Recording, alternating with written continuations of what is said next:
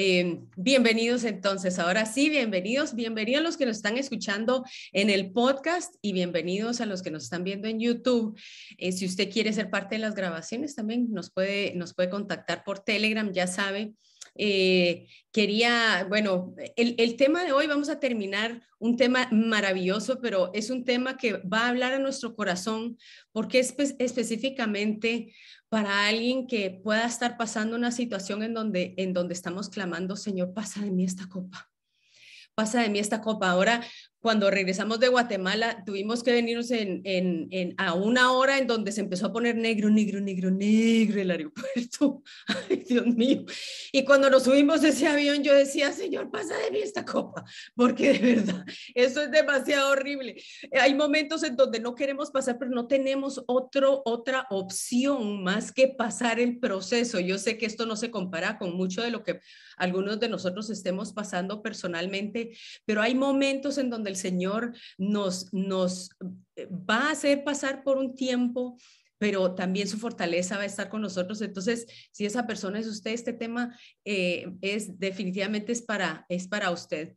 Con esa introducción vamos entonces a compartir los, los slides. Norita, gracias por, por esa oración. Gracias, Ginette. Este, Un gusto. Vamos a, vamos a entrar entonces, va a ser la última parte de la generación del olivo. Si no lo ha visto, no importa. Si no vio los dos primeros, puede verlos, están en YouTube los, los dos anteriores. Y también este, mm, lo invito a que si quiere ser parte entonces de las grabaciones, nos busque en el canal Michelle Ponciano Noticias en Telegram y ahí también usted va a poder eh, tener acceso. El, el link lo vamos a dejar abajo en la descripción del del video de ahorita. Usted lo puede buscar ahí en YouTube, está el, está el link para que nos acompañe. Entonces, eh, la semana pasada, o bueno, hace 15 días y, y, dos semanas antes de eso, aprendimos de cómo el Señor llama a Jesús el renuevo de ese tronco que fue cortado, de ese tronco de olivo, y, y a él lo llama la raíz de Isaí, como dice Isaías 11:10 que lo llama eh, la raíz de Isaí, que es el padre de David, o lo llama la raíz de David o el renuevo de David. Vimos que él es el que vino a renovar todas las cosas, como dice Isaías 11. También vimos en, las últimas, eh, en, los últimos estudios, vimos en Isaías 53 que dice, subirá cual renuevo delante de él como raíz de tierra seca. Isaías está hablando de Jesús mismo. Y aprendimos también acerca de los dos olivos de Zacarías 14, en donde el Señor despierta a Zacarías a un despertar espiritual que no fue físico, lo despertó espiritualmente y le revela el candelabro, le revela una visión de los dos olivos en donde nos dimos cuenta que eran las dos casas de Israel, la casa de Judá, la casa de Israel y todo lo que iba a suceder hasta el final de Apocalipsis. Le invito a que vea también, ese es el, estudio anterior. También vimos en Jeremías, vimos en Jeremías 23.3 y Jeremías 5, 23, 5 y 6, donde dice, yo mismo recogeré el resto de mis ovejas de todas las tierras a donde las eché, estaba hablando de las dos casas, y las haré volver a sus pastizales y crecerán y se multiplicarán. Y el 5 dice, vienen días, dice Jehová, en que levantaré a David renuevo justo. David renuevo justo, está hablando del Mesías, y reinará como rey, el cual será dichoso y actuará conforme al derecho y a la justicia en la tierra. En sus días será salvo Judá e Israel y habitarán confiado. Y estamos viendo que esa palabra desde el 1948 se empezó, se empezó a dar. Y también vimos acerca de ese, de la menorá, vimos acerca de ese candelabro que vio Zacarías, que era iluminado por el aceite de oliva.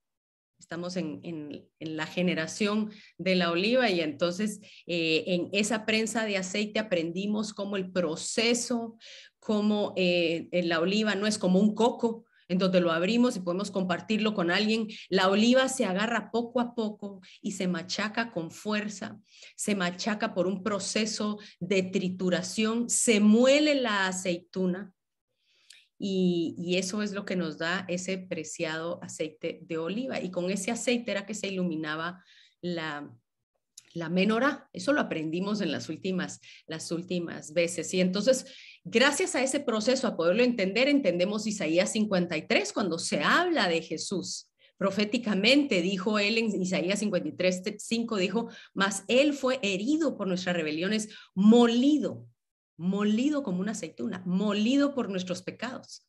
Por darnos la paz cayó sobre él el castigo y por sus llagas esto es para alguien que esté pasando alguna situación de salud por sus llagas. Dice, fuimos nosotros curados, ya sean llagas físicas o llagas del corazón, llagas del pasado. El Señor dice que porque Él fue molido por sus llagas, nosotros fuimos entonces curados. Entonces vamos a hablar, eh, vamos a hablar sobre el día de hoy sobre algo muy interesante porque ya hablamos acerca de la oliva, hablamos de las dos casas, pero ahora vamos a hablar específicamente del Monte de los Olivos. El Monte de los Olivos guarda demasiada historia en el Nuevo Testamento, pero hay un par de historias en el, en el Antiguo Testamento acerca del, del Monte de los Olivos que vamos a entrarle y lo vamos a ver. Usted va a ver cómo, cómo estas dos historias paralelas parecieran que fueran sombra una de la otra. Esto es lo que vamos a ver. En el Monte de los Olivos fue donde Jesús oró más. Él se apartaba de los montes a orar, pero el Monte de los Olivos era su preferido, era donde él más oraba. También en el Monte de los Olivos fue donde él más lloró. Lo vamos a ver también más adelante. El monte de los olivos fue donde él le dio a sus discípulos la revelación de lo que aparece en Mateo 24 y Lucas 21 acerca de los últimos tiempos. Él habló más de los últimos tiempos en el monte de los olivos que en cualquier otro lugar. Esto tiene una razón de ser porque el Monte de los Olivos juega un papel importante, no solo en, el tiempo de Jesús, sino también en su segunda venida, lo vamos a ver. Entonces, en Lucas 21 podemos ver cómo dice 21:37 dice que él enseñaba de día en el templo y de noche saliendo se estaba en el monte que se llama Los Olivos. Él ahí oraba. ¿Por qué en el monte de los Olivos? Pues como ya vimos, ¿verdad? El monte de los Olivos es de donde se produce el aceite y el aceite es lo que mantiene nuestra lámpara encendida. El aceite es la representación del Espíritu Santo, de las maravillas del Espíritu Santo. Entonces él ahí era donde él recargaba sus pilas y pasaba a veces en ayuno y en desvelos, pero él ahí recargaba la fuerza necesaria que él tenía para enfrentar los otros días. Usted sabe que cuando él se enfrenta ante esa historia de la mujer adúltera donde querían, la habían encontrado en adulterio y la querían apedrear, él había pasado toda la noche orando. Si usted lo busca en Juan 8, toda la noche él había pasado orando en el Monte de los Olivos. Entonces era ahí donde él agarraba esa fuerza. Nosotros en el tiempo de oración es donde agarramos toda la fuerza, ese aceite que necesitamos para enfrentar todo lo del día. Imagínese a Jesús. Él tenía que mantener esa lámpara a pesar de que él era completamente Dios, él era también humano. Y él sentó un precedente de decir, yo voy a buscar a mi padre y voy a buscar ese aceite, porque como dijo Nuria en el tiempo de oración, el aceite no es gratis, el aceite se busca. El aceite se requiere poco a poco, gota a gota, no lo venden por galón. Eso es algo que nosotros personalmente nadie nos lo puede dar. Entonces vemos también en Lucas 19 cuando el Señor se acercaba ya eh, antes de entrar a la entrada triunfal, antes de pocos días antes de morir, dice que cuando ya se acercaba a la bajada del Monte de los Olivos, cerca de la ciudad, al verla lloró por ella. Y aquí es cuando él dice, Jerusalén, Jerusalén, que matas y apedreas a los, a los profetas. Y, y él iba acongojado, pero veamos que él ya iba bajando la cuesta de los olivos y vamos a ver en el Antiguo Testamento cuando alguien subió la cuesta de los olivos. Así que quiere decir que él estaba revertiendo una maldición, estaba retrocediendo el tiempo porque él ya se estaba acercando a la bajada. Luego vemos en Lucas 24 que, dice, y aconteció que bendiciéndolos se separó de ellos y fue llevado arriba en el cielo. Desde el monte de los olivos es donde los, los pies de Jesús pisaron por última vez ese pedacito de tierra. Eh, fue el último pedazo de tierra que él físicamente en Israel eh, pisaron sus pies. Dice que de ahí él fue llevado a, a las alturas y yo me puedo imaginar que desde ese momento eh, bueno, yo no me puedo imaginar el bailongo que se armó en el cielo. el purrún, como decimos los chapines, el, fiestón que se armó en ese momento cuando Jesús dejó la tierra y fue recibido en el cielo. Usted se puede imaginar. Imagínense eso. Yo eh, fui esta semana, fui a Guatemala, pero yo cuando regresé a mi casa, porque mi casa es aquí en Costa Rica, yo digo, qué rico regresar a mi casa. Estoy con los que amo, apapaché, abracé, pero regresar a la casa es la cosa más hermosa. Y Jesús después de 33 años estaba regresando a los brazos del Padre y yo me puedo imaginar esa fiesta. Quien primero lo recibió fue el ladrón de la cruz. Le dijo, Mae, lo logramos, lo logramos. Y se imagina, ay no, es que eso debe haber sido bello. Pero esa fue la última vez que lo vieron sus discípulos en el monte de los olivos. Y si usted se para justo en el templo, frente al templo, al monte del templo, usted se para y ve hacia el frente, usted va a ver esta parte del monte de los olivos. O sea, el monte de los olivos está justamente enfrente de lo que es el, el templo en Jerusalén.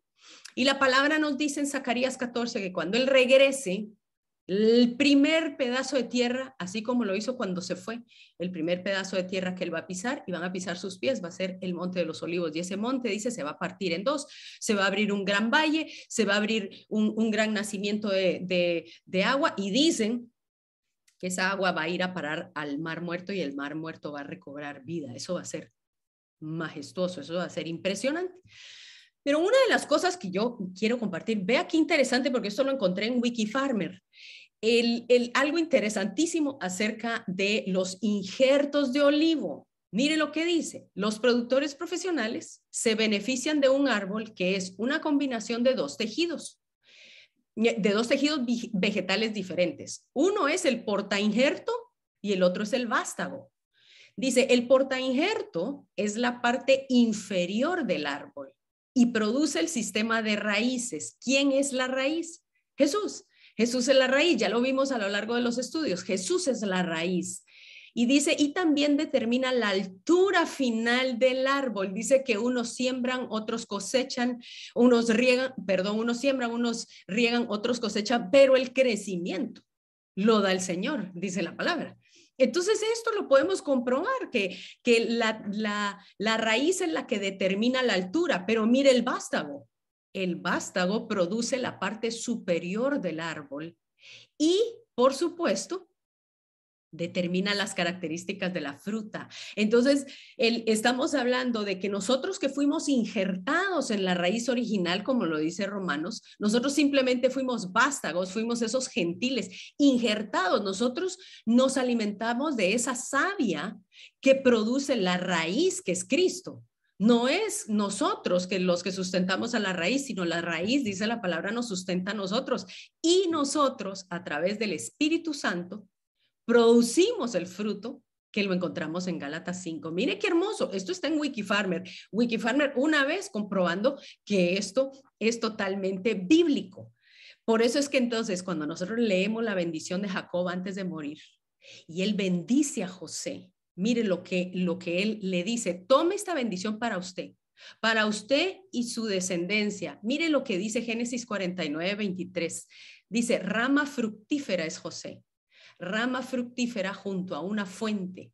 Sus vástagos, dice, se extienden sobre el muro. Le causaron amargura, le lanzaron flechas, lo aborrecieron los arqueros, mas su arco se mantuvo poderoso y los brazos de sus manos se fortalecieron por las manos del fuerte de Jacob, por el nombre del pastor, la roca de Israel, por el Dios de tu Padre, el cual te ayudará, por el Dios omnipotente, el cual te bendecirá. Uf, Uf, esa bendición nos alcanza a nosotros. Somos ramas fructíferas junto a una fuente, la fuente de agua viva que es Jesús. Y nuestros vástagos se van a extender por todo el territorio. Algo, ay, qué cosa más hermosa. Pero mire, mire qué, qué interesante, porque cuando nosotros vemos que nosotros nos alimentamos de la resina, de la savia que produce eh, el olivo, si el olivo empieza a brotar esa savia por fuera, eso no es normal en la planta.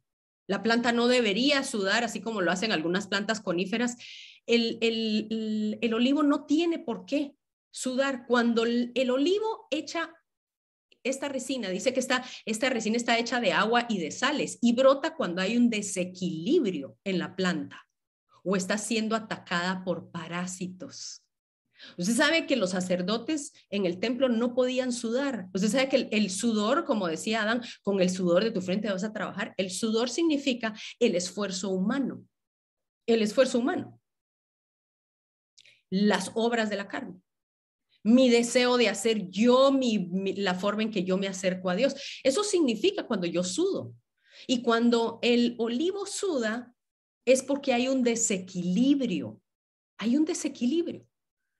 Y la única vez en que nosotros vemos a Jesús que él sudó fue cuando él estuvo a punto de ser arrestado en el, en el Monte de los Olivos. Y el Salmo 22 justo nos habla de ese desequilibrio de Jesús durante su proceso de muerte, porque dice que gotas de sangre sudó para que cayeran donde, para que cayeran sobre esa tierra y esa tierra empezara a ser sanada. Pero dice el Salmo 22, 14, Dice, estos son palabras textuales de Jesús a pesar de que las escribió David. Dice, Dios mío, Dios mío, ¿por qué me has desamparado? Recuerda que esa fue una de las quejas de él que a Dios en el tiempo de la cruz. Elí, Elí, lama sabactani, dijo él. Señor, ¿por qué me has desamparado? He sido derramado como aguas, mire, como un olivo.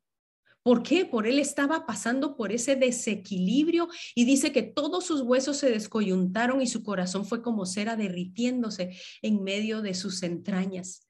Este es un, un salmo que si bien lo escribió David es un salmo mesiánico porque estas palabras aparecen en rojo. Para quienes tienen la Biblia saben que esas palabras en rojo eran palabras de Jesús. Este fue el tiempo en el que Jesús empieza un proceso en donde no solo él soportó la separación del Padre, él soportó toda la ira del Padre por nosotros, por nosotros. Como dice Charles Spurgeon, dice, esta fue la negrura y la oscuridad de su horror. Fue entonces que penetró en las profundidades de las cavernas del sufrimiento. Esto fue lo que experimentó Jesús, algo que él nunca había experimentado, las cavernas del sufrimiento por pagar el precio que nosotros debíamos haber pagado. Algo hermoso. Pero ¿qué pasaba por la mente de Jesús durante el proceso de muerte? Sabemos que él tuvo una conversación donde él le dijo al Señor, Señor, pasa de mí esta copa, Señor, eh, este, ayúdame. Él pasó intercediendo, le decía a sus, a sus discípulos, por favor, intercedan por mí. Se los pidió tres veces, los encontraba dormidos, pero realmente, ¿qué pasaba por la mente de Jesús? Habla más el Antiguo Testamento de lo que nos habla el Nuevo Testamento. Mire lo que dice, pero, ah, bueno, pero antes de entrar a esto, yo quiero que nosotros, para poder entender lo que pasaba por la mente del Señor Jesús durante ese proceso de muerte, debemos entender una historia que es una novela bíblica un chisme bíblico de esos de sentarse con una taza de café y usted dice, pero ¿cómo es esto? Que esto puede existir, que es mejor que cualquier serie de Netflix, una historia en el Antiguo Testamento para que entendamos cómo era lo que Jesús estaba viviendo, qué era lo que estaba pasando por su mente. Debemos entender esta historia y es la historia del rey David y su hijo Absalón. No lo vamos a leer porque usted lo puede encontrar en segunda de Samuel 15 y 16. Pero la historia, en eh, resumido, es que en, el tiempo de, del rey David, ya él llevaba bastante tiempo como rey, eh, una de sus hijas fue violada, una su, su hija Tamar fue violada por uno de sus hijos. Uno de sus hijos viola a Tamar.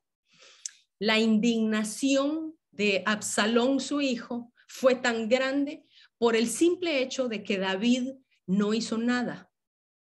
Al parecer, David mejor hizo como muchos de nosotros a veces hacemos con situaciones quizá vergonzosas o muy fuertes en la familia, en donde decimos, ¿saben qué? Esto se va a quedar entre nosotros. Aquí no vamos a hacer nada. Porque hay momentos en la vida en el que nosotros tenemos que tomar una decisión Y esa decisión nos va a llevar a causar quizá más dolor dentro de la misma familia. Yo no sé si, le estoy hablando a alguno de ustedes. A nosotros nos ha pasado. Todas las familias tenemos sucesos o situaciones en donde decimos, mejor se queda dentro de las, de las puertas del hogar. De esto no lo vamos a hablar. Inclusive es un tabú hablarlo a la mesa cuando estamos juntos. Es algo que del cual no quisiéramos hablar porque quizá nos avergonzamos de hacerlo. Ese fue la posición de David. David fue el dulce cantor de Israel, fue un hombre de acuerdo al corazón de Dios, pero David no fue muy buen padre. Y eso es un, alivio para nosotros, el que el Señor nos pueda decir, ella es una gran adoradora, pero como madre no fue perfecta, porque ninguno de nosotros lo ha sido, si no es por la misericordia de Dios que Él viene y compone todo lo que hemos hecho. Pero el asunto con Absalón fue que él eh, mantiene ese resentimiento de que su, su papá no había tomado cartas en el asunto. Entonces, ¿qué hace? Él llama a su hermano, lo invita a comer y en medio de la cena él mata a su hermano. David, conociendo la historia y conociendo por la razón por la cual él había matado a su hermano, él le perdona a Absalón, pero le da la instrucción de no acercarse a Jerusalén y lo envía a otra ciudad. Entonces, Absalón, eh, lejos de haber sido eh, halagado o, agradecido, eh, a él lo sacan de la familia, lo desechan y Absalón sigue creciendo su raíz de amargura. Y Absalón empieza a ponerse ese manto de una persona que se preocupaba por el pueblo empieza a tener reuniones con personas que tenían que debatir entre cosas de juicio y él decía, si yo fuera su rey, esto no estaría pasando. Como cualquier político de ahorita, ¿verdad? Esto, el presidente no hace nada, pero si ustedes me eligen a mí, bueno, lo mismo hizo Absalón, es que la política se ha dado desde toda la vida y se da también en las familias. Y entonces él dice, si ustedes me eligen a mí como rey, las cosas van a cambiar. Y la gente empieza a ser convencida. Cuatro años hace esto Absalón. Y Absalón recobra o empieza a, juntar tal número de personas a su alrededor que él dice, ya yo puedo derrocar a mi padre como rey. Y en efecto lo hace. Y él derroca a David como rey y él se entrona y él empieza a proclamar que él es el nuevo rey de Israel. Ahora, lo que sucede después de esto es la decisión que David tuvo que tomar no solo para salvar la vida de su hijo, oiga, porque si David tuviera que ejecutar como rey la ley, cualquier persona que se sublevaba en contra del rey debía morir. Y David sabía que no solo Absalón iba a morir, David sabía que todo el pueblo sufriría un derramamiento de sangre. David sabía que si él no huía, él debía derramar sangre inocente por la culpa del pecado de su hijo. Entonces, ¿qué hace David? David deja su trono, deja toda su grandeza tal como lo hizo lo hizo el Señor Jesús, que se despojó de todo. Y él sale de Jerusalén con el corazón partido porque lo vemos de la forma en que él lo hizo. Él no se aferra al arca, Inclusive el arca hubiera podido ir detrás de él porque él era el rey, él llevaba a los sacerdotes y él deja la presencia de Dios en Jerusalén y él no se aferra al arca como a cosa que, como amuleto.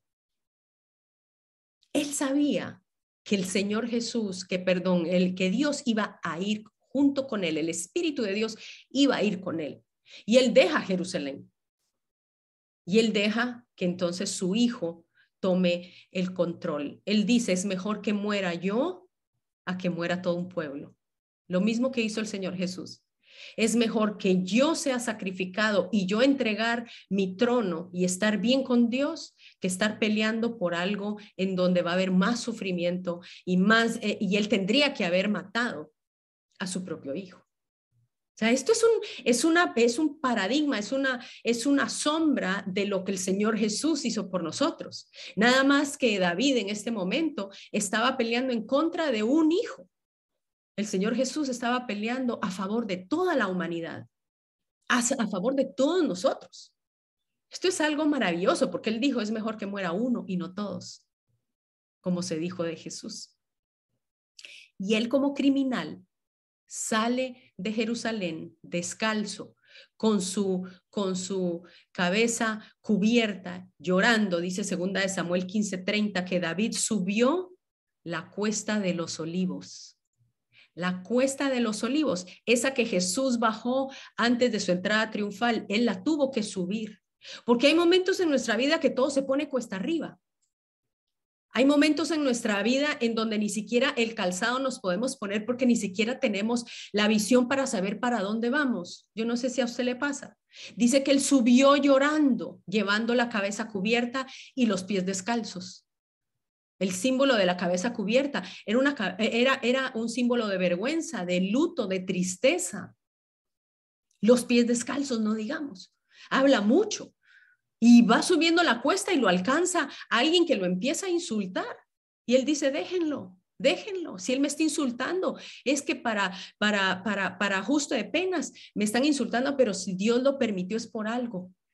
Si Dios permitió que él me insultara, yo no me voy a defender. Aquí David había escogido el dejar a su hijo para él sacrificarse. Pero ¿sabe qué era lo más tremendo de, esta historia?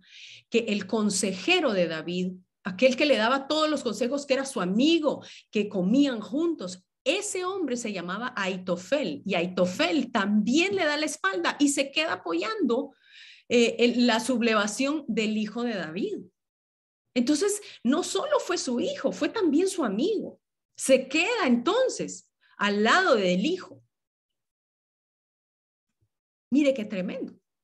Porque este hombre se llamaba Aitofel. Y cuando uno lo lee solo así, uno dice, ah, ok, era el consejero, era el íntimo amigo. Él era su consejero de confianza. Lo que Aitofel decía era palabra de Dios. David no lo cuestionaba. Pero Aitofel, cuando nosotros leemos en la palabra, había algo detrás de Aitofel que había también en el corazón de Absalón. Porque Absalón tuvo el resentimiento con su padre por no haber actuado por la violación de su hermana. Pero Aitofel era el abuelo de Betsabé. Ahora entendemos por qué es que Aitofel, es que esto es una novela. No le digo que esto es chisme bíblico. Aitofel fue el abuelo de Betsabé. Betsabé, aquella que se estaba bañando y mientras el rey David la ve desde una ventana, la manda a llamar y la embaraza y manda al esposo a la guerra para que lo maten. Este es Aitofel y Aitofel seguro tenía esa amargura dentro de su corazón, la misma amargura que Absalón y cuando dos personas con la misma amargura se juntan, olvídese. Mire, por eso es que si usted está pasando por una por un divorcio, no se junte con una persona que no ha superado el suyo. Si usted está superando apenas la traición de una amiga, no se junte con una amiga a quien la acaban de traicionar. ¿Por qué? Porque dos raíces de amargura producen todavía más dolor. Y esto fue lo que pasó con Aitofel. Lo que Aitofel le aconseja a, Absalón es algo como fuera, fuera de este mundo. ¿Sabe qué le aconseja a Absalón? Dice que David dejó a diez concubinas en el palacio para que cuidara la casa. Aitofel le aconseja a Absalón que viole a sus concubinas en el terrado o en el techo del palacio a la luz y a los ojos de todo Israel. Y en efecto, eso es lo que hace Absalón. Porque eso es lo que se hacía como un pago de guerra. La violación siempre se usa como un pago de guerra y de conquista. Las mujeres salen sufriendo. Pero el nombre de Aitofel significa hermano de la insensatez. Él era un hombre insensato a pesar de que David lo confiaba como, como su consejero. Y a veces tenemos que tener mucho, mucho, mucho cuidado con las personas que escogemos como consejeras, que sean personas que son sanas, que, que tengan su corazón sano, porque muchas veces se pueden volver insensatos si nosotros le damos toda esa confianza. Pero usted sabe que en el segundo de Samuel 12, usted ve Usted puede leer, léalo en casa. Segunda de Samuel 12, y ahí está la maldición cuando Dios le reclama a David lo que él hizo con Betsabé. Y él le dice, voy a darle tus esposas a un ser querido y él las va a violar a la luz y a los ojos de todo, porque lo que tú hiciste, lo hiciste a escondidas, pero lo que yo voy a hacer, lo voy a hacer a la luz de los ojos de todos los hombres. Se estaba cumpliendo esa palabra, el Señor se lo había advertido, David lo supo, David lo pescó. Y como, y como Aitofel, así lo sufrió el Señor Jesús el Señor Jesús sufrió la traición de Judas. Y es que no es casualidad que Judas y Aitofel ambos se ahorcaron. Los dos murieron ahorcados. Hay algo, hay algo muy sensible a través de lo que estaba pasando el rey David. En Salmo 55 él decía, porque no me afrentó un enemigo, sino tú, hombre, al parecer hijo íntimo mío, mi guía, mi familiar, que juntos andábamos en amistad en la casa de Dios. Esas son palabras de David, que bien pueden ser palabras de Jesús con Judas. Porque estos, estos salmos muchas veces son proféticos. En Salmo 41.9 dice, aún el hombre de mi paz, en quien yo confiaba el que de mi pan comía alzó contra mí el carcañal. Usted sabe que eso está escrito en rojo. Así que no solo lo estaba diciendo eh, David probablemente de Aitofel o de Absalón, sino también lo estaba diciendo Jesús acerca de Judas. Y Absalón significa Dios es paz. Y, el hecho de que el Salmo 41 diga, aún el hombre de mi paz, mi, mi, mi amigo, mi familiar, esto es algo que el Señor Jesús también pasó en el momento que Él fue traicionado. Porque si nosotros agarramos eso, decimos el hombre de mi paz en quien yo confiaba, el que de mi pan comía. ¿Se acuerda que cuando dijeron quién te va a traicionar? El que moje el pan en el aceite. Él va a ser el que me va a traicionar. Y después de esta traición de Jesús, nos vamos a pasar al Nuevo Testamento ahora. Después de esta traición con Judas, el Señor Jesús se dirige, dice que cantaron, eh, eh, cantaron los cantos y dice que el Señor Jesús salió al monte de los olivos. Estamos hablando de la última cena. Y el Señor Jesús sale al monte de los olivos ya con una gran congoja. Ya él sabía a lo que iba. Y aún así él le había lavado los pies a sus discípulos. Fue algo maravilloso, algo impresionante. Pero él se dirige entonces al Monte de los Olivos. Y en ese momento dice, en Mateo 26, 36, dice, entonces llegó Jesús con ellos a un lugar que se llama Getsemaní. Y dijo a sus discípulos, sentados aquí entre tanto que yo voy y oro, y tomando a Pedro y a los dos hijos de Zebedeo, comenzó a entristecerse y angustiarse en gran manera. La palabra angustiarse es algo interesante, porque lo que el Señor Jesús pasa en el Monte de los Olivos durante ese tiempo, también se va a aplicar a la angustia de Jacob, al último tiempo de Israel, donde Él va a despertar a Israel para que todos puedan ver y a revelarse que Él es el Mesías.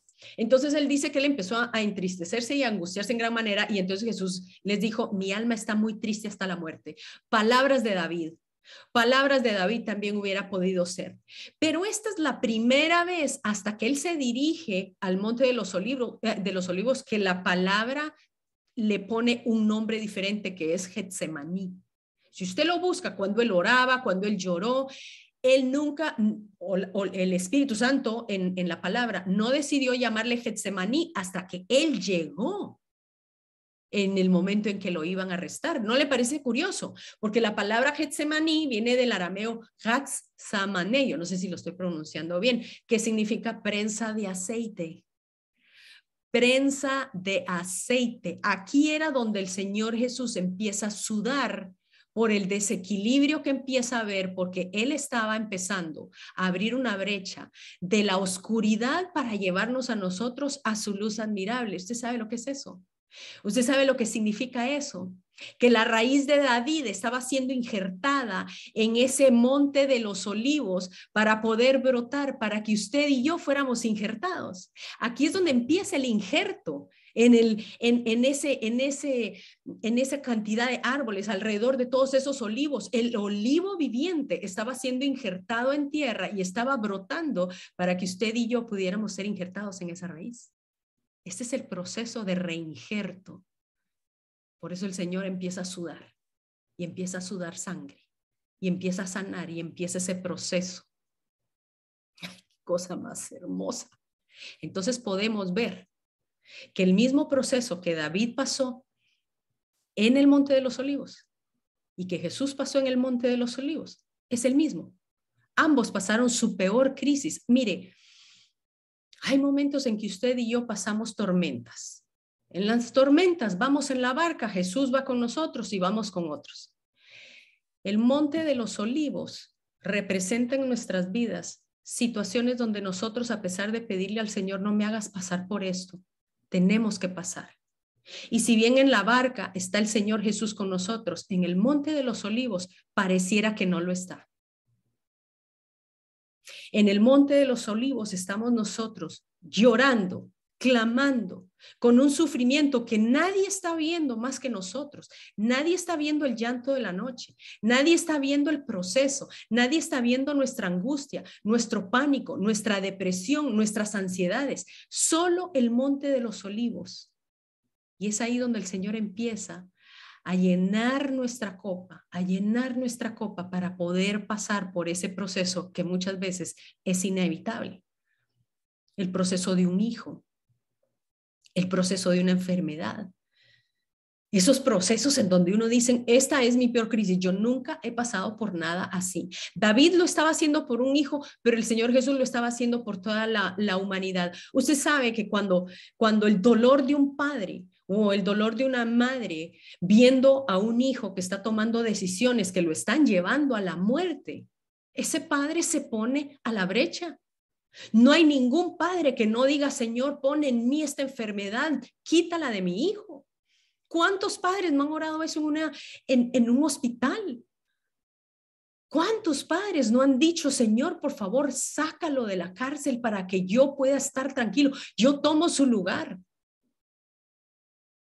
Porque como padre o como madre, el, deseo siempre de salvar a un hijo es innato y es innato en el corazón de Dios. Ese es el dólar. Dice, dice Thomas Paine, un filósofo, hay tiempos donde se pone a prueba el alma del hombre. Y yo creo que hay momentos para nosotros en donde nosotros llegamos a ese monte de los olivos. Ese tiempo, ese tiempo fuerte. Y en el Monte de los Olivos, vea, lo que David escribió, quizá fue lo que Jesús cayó. Y lo que Jesús habló con el Padre pudo ser lo que David le clamó a Dios. Hay algo, hay algo tan maravilloso acerca de eso, porque cuando nosotros vemos el Salmo 3, que es el salmo que dice, Salmo de David, cuando huía de Absalón, usted puede muy bien decir, este es el Salmo del Señor. Dice, Jehová, ¿Cuántos se han multiplicado mis adversarios? Muchos son los que se levantan contra mí. Muchos son los que dicen de mí, no hay para él salvación en Dios. Mas tú, Jehová, eres escudo alrededor de mí, mi gloria y el que levanta mi cabeza. Con mi voz clamé a Jehová y él me respondió desde su monte santo, Selah. Ahora, yo no sé si usted está viendo, que las dos palabras que aparecen, Selah, hay alguien que quiere entrar, le pueden dejar entrar, por favor. Dice que la palabra Selah es, aparece 71 veces en los Salmos y aparece solo tres veces en Habacuc. Y la palabra Selah significa pausa o deténgase y escuche. Deténgase y escuche. ¿Cuántos se han multiplicado mis adversarios? No hay para él salvación en Dios. Deténgase y escuche. Es que cuando estamos en una situación adversa, cuando estamos en una situación en donde se necesita ser pausado para no acelerarnos a tomar decisiones porque estamos en un tiempo de desesperación, es cuando el Señor está diciendo, deténgase y escuche. Deténgase y escuche cuando, cuando usted recuerde de las promesas de Dios, más que de la situación que está sucediendo o que está pasando. Deténgase y escuche. Y continúa. ¿Pueden dejar entrar? Hay dos personas que quieren entrar, porfa. No se puede, perdón. No se puede. No, no me sale, sale que están apenas intentando. Ah, Ay, qué raro, sí, a mí tampoco no me deja entrar. Bueno, y continúa el Salmo 3 diciendo, yo me acosté y dormí y desperté porque Jehová me sustentaba. No temeré ni a una gran multitud que ponga sitio contra mí.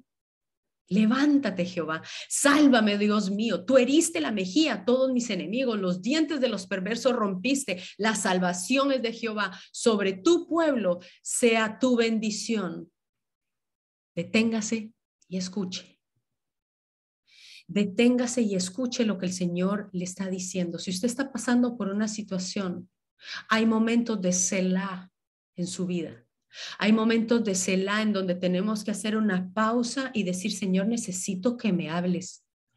Estoy viviendo tanto en tanta carrera, en tanta cosa, que necesito hacer una pausa. Eso es lo que Jesús estaba hablando, eso es lo que David estaba hablando. Pero bien se puede ser una palabra de Jesús en el Salmo 143. No se sabe si David estaba hablando de Absalón o del rey Saúl, pero muchos creen que sí estaba hablando de Absalón. Dice, el enemigo ha perseguido mi alma, ha postrado en tierra mi vida, me ha hecho habitar en tinieblas como los que han muerto. Mi espíritu se angustió dentro de mí, está desolado mi corazón. Así decía el Señor Jesús. Mi, mi corazón fue derramado como aguas, como cera.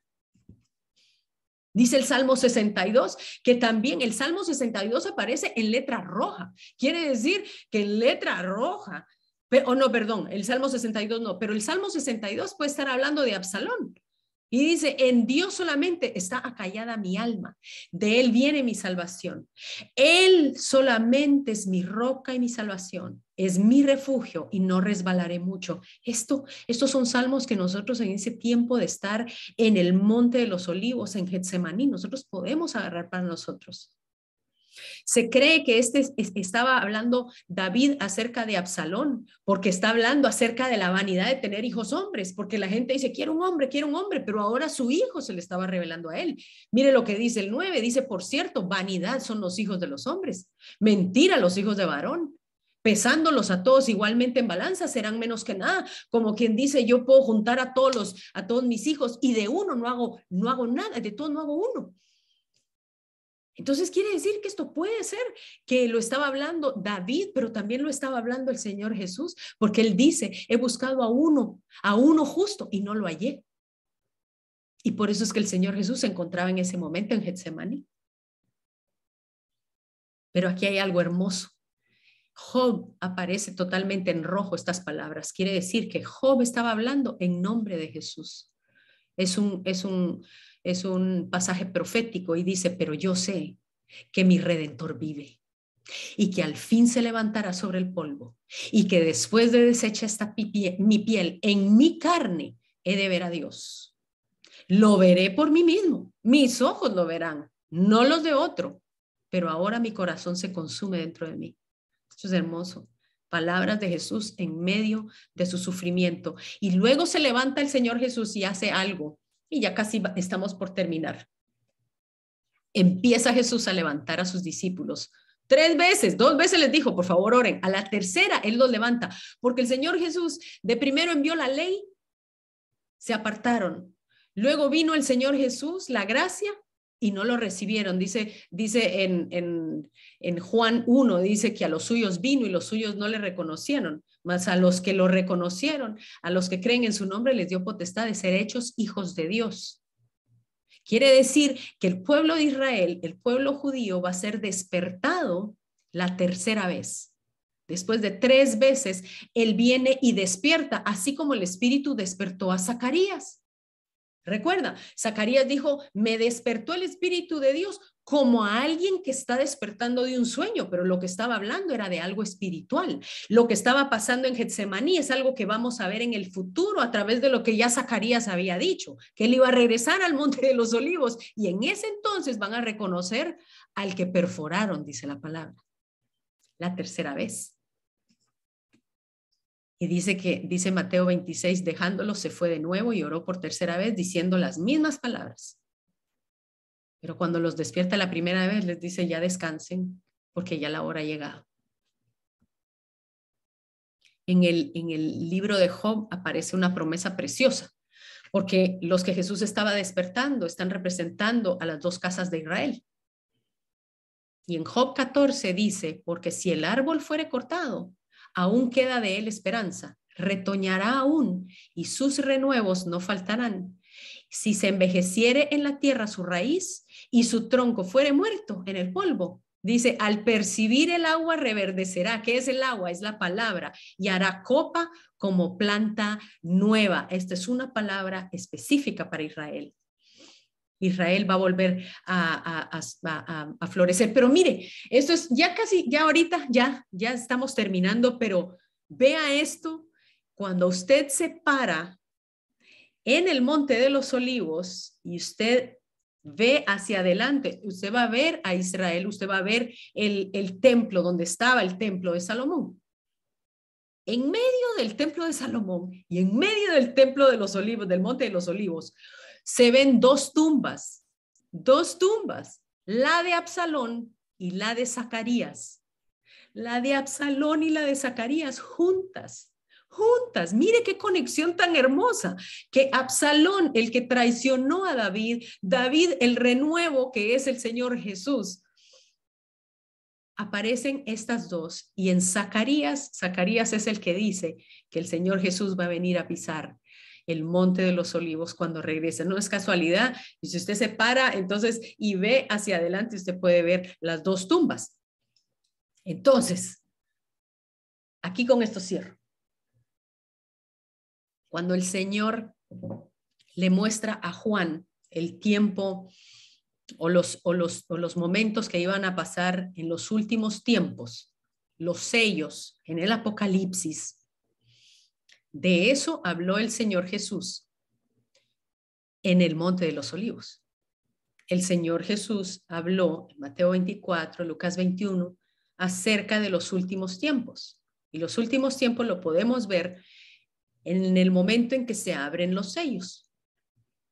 Pero cuando aparece el rollo con los sellos, Juan empieza a llorar porque parecía que en todo el cielo no había alguien que fuera digno de abrir y desatar los sellos. Y entonces vea esto tan hermoso que le dice el ángel. Le dice en Apocalipsis 5:5, entonces uno de los ancianos me dijo, no llores, porque el león de la tribu de Judá, la raíz de David, ha vencido para abrir el libro y desatar sus siete sellos. ¿Quién es el que venció? La raíz de David, la raíz del olivo.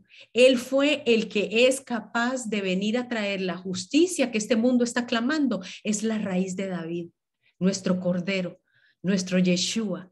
Él es el único que ha vencido para abrir y desatar los siete sellos. Pero hay algo hermoso que cuando ya nosotros vayamos a ver más adelante en Apocalipsis, cuando el Señor ya ejerció todo su poder y donde Él va a venir a reinar, Él deja un mensaje a sus iglesias y este mensaje es para usted y para mí, porque ya con esto vamos a terminar. Apocalipsis 22, 14, 13 y 16 dice, he aquí yo vengo pronto, he aquí yo vengo pronto y mi galardón conmigo para recompensar a cada uno según sea su obra.